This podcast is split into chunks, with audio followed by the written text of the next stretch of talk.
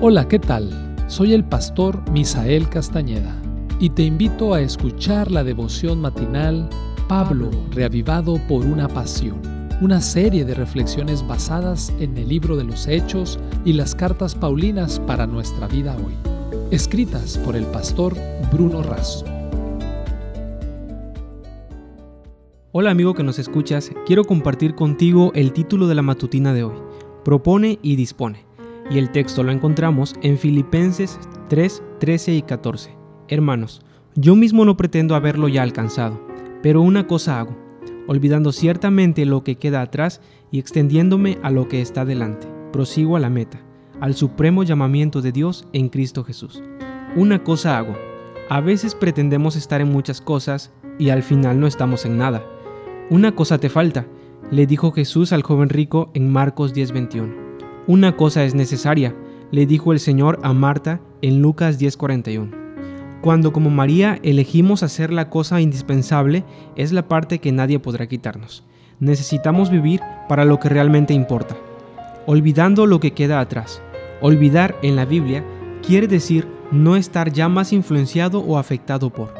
Cuando Dios promete que nunca más se acordará de nuestros pecados y transgresiones, no significa que tiene mala memoria lo que dice es que no tomará en cuenta nuestros pecados y que no van a afectar nuestra relación con Él.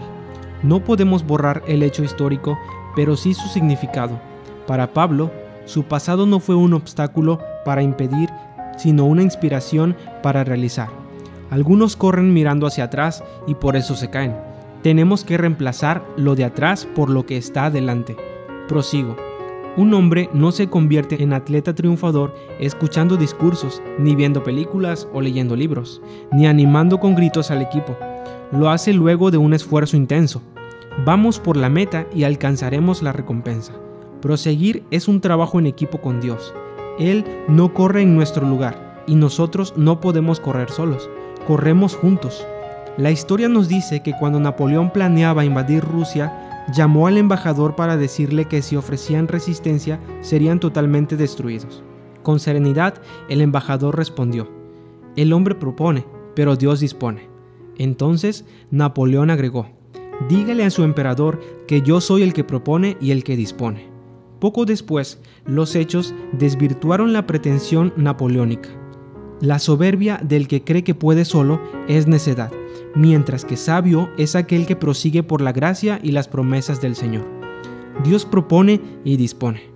Permitamos que los grandes propósitos que indujeron a Pablo a proseguir rumbo a la meta frente a los problemas y las dificultades los induzcan a ustedes también a consagrarse plenamente al servicio de Dios. Todo lo que les llegue a la mano para hacer, háganlo según sus fuerzas. Sea esta la oración cotidiana de cada uno de ustedes. Señor, Ayúdame a hacer todo lo mejor posible.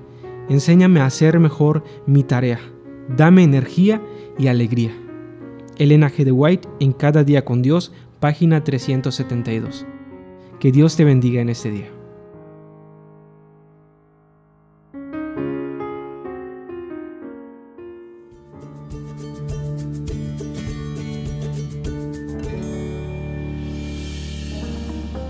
Esta fue una producción de la Iglesia Universitaria de Montemorelos en México. Te saluda el pastor Francisco Soto. Hasta la próxima.